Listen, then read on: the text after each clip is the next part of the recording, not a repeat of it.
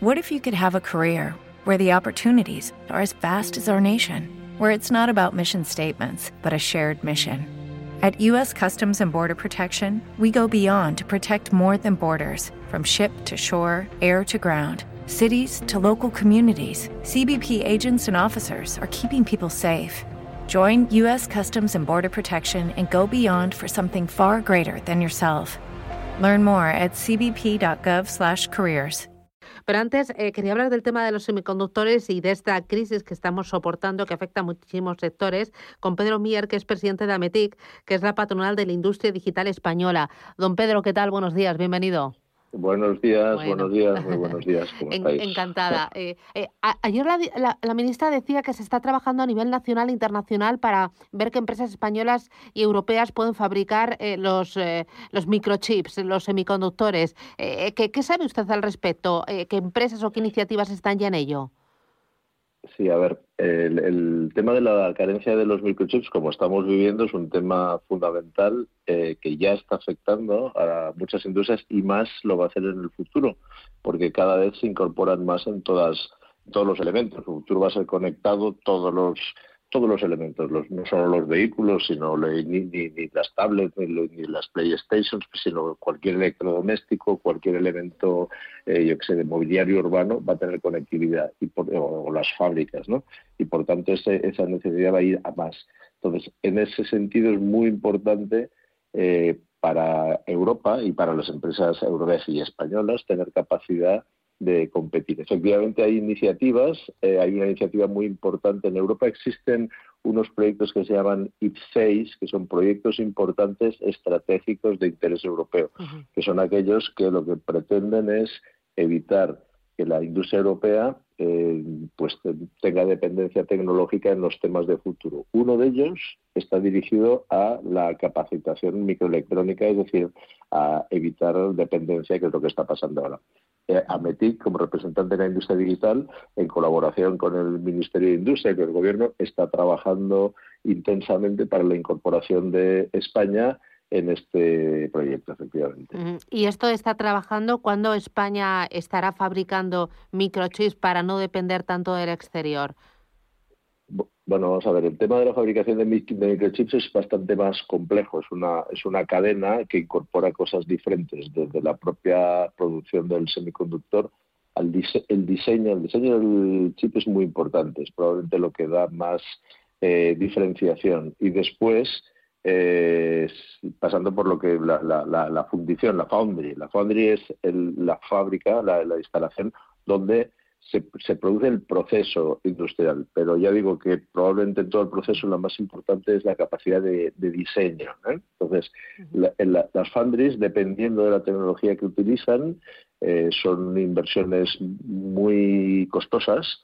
Por ejemplo, las de las del límite de la tecnología, que en estos momentos está en los 2 o 3 nanómetros, estamos hablando de 10.000 millones, o sea, de inversiones del orden de entre 10 y 20 mil millones de eh, euros, es decir, inversiones muy caras y además que llevan eh, mucho tiempo. Otras tecnologías que son las que mayormente se utilizan en, eh, aplicaciones, por ejemplo, las del automóvil, pues son de un orden de magnitud por debajo de esa inversión. Entonces, este, estamos hablando de un tema de alcance europeo, es decir, hablar de inversiones para fabricar Ahora mismo uno de los grandes problemas que hay es que la fabricación está muy concentrada en el mundo, prácticamente entre, entre Taiwán, que, donde está el mayor fabricante, y Corea, de TSMC y Samsung, absorben pues eh, un, porcentaje muy elevado de la producción eh, mundial. Hay otros eh, fabricantes, tanto en Estados Unidos como en Europa,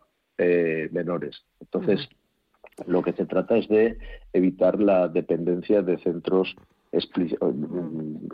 tan concentrados. ¿no? Porque ahora dependemos al 100% ¿no? de, de esos microchips que llegan de esa parte del mundo.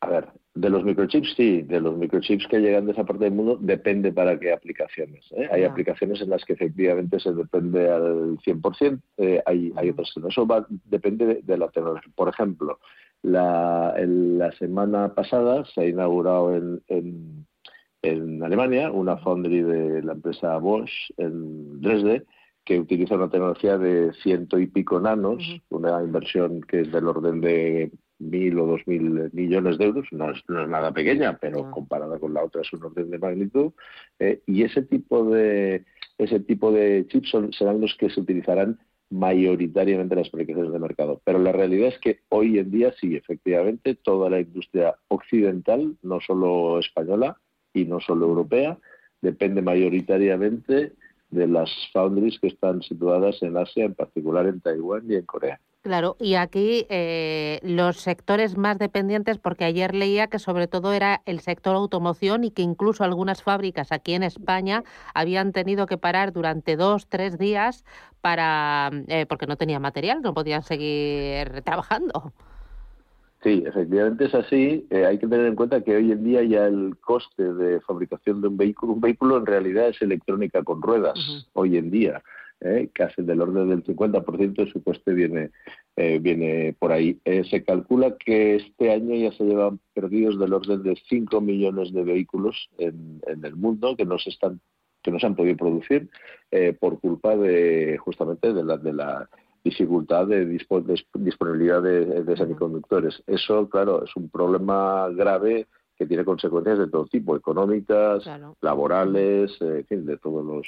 claro, entiendo que el sector automovilístico, pero también los fabricantes de ordenadores o los fabricantes de electrodomésticos también, ¿no? Esto afecta a muchísimos sectores eh, y quizás no somos tan conscientes de que los semiconductores y los microchips estos se necesitan para muchas cosas de nuestro día a día.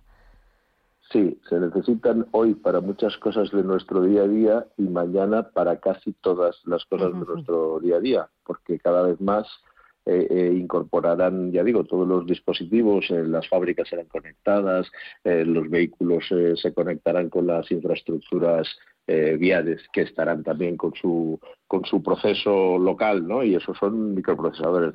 Es, es, por eso es tan tan importante tener capacidad y por eso estas iniciativas en las cuales eh, Ametic participa intensamente junto con el gobierno para tener en nuestra industria capacidad de, bueno, no solo de fabricación, sino de, competir, de diseño en, el futuro próximo que tenemos a la puerta. ¿no? Claro, porque esta escasez de microchips se debe eh, principalmente a la pandemia o hay más motivos que se están sumando bueno, se suman motivos. Desde la, la, la pandemia ha actuado como un acelerador, ¿no? Eh, porque efectivamente, eh, sobre todo por dos cosas.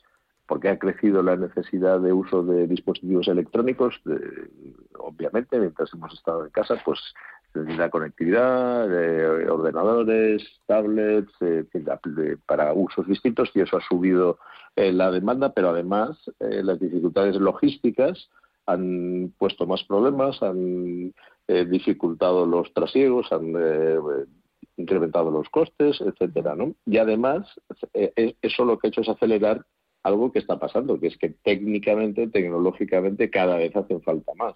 El efecto combinado es un cóctel, pues, explosivo, ¿no? ¿Y esta situación dejará de tener tanta tensión? ¿Espera usted para cuándo? Porque llevamos eh, ya mucho tiempo, ¿no? Y ahora no sé si estamos en un punto otra vez álgido. Buena pregunta. a ver, el... Eh, es, difícil saber cuándo las tensiones... No, se, lo pregunto porque he leído que hasta 2022 ¿no? nos hagamos ilusiones. Eh, no sé si que vamos a estar así eso tiene, tiene, tiene sentido en, muchos aspectos. Es decir, que, que, las tensiones eh, esas van a perdurar mientras no se empiecen a poner otros remedios, eso es eh, cierto. Las inversiones en fabricación para incrementar capacidades de fabricación pues llevan al, como mínimo un par de años para poner en marcha una foundry. Por tanto, no es descabellado esa, ese horizonte del 2022 es bastante razonable. Ya. Pues eh, don Pedro Mier, presidente de AMETIC, la patronal de la industria digital española. Un placer, gracias por ser tan claro y por acercarnos a un problema tan importante. Gracias.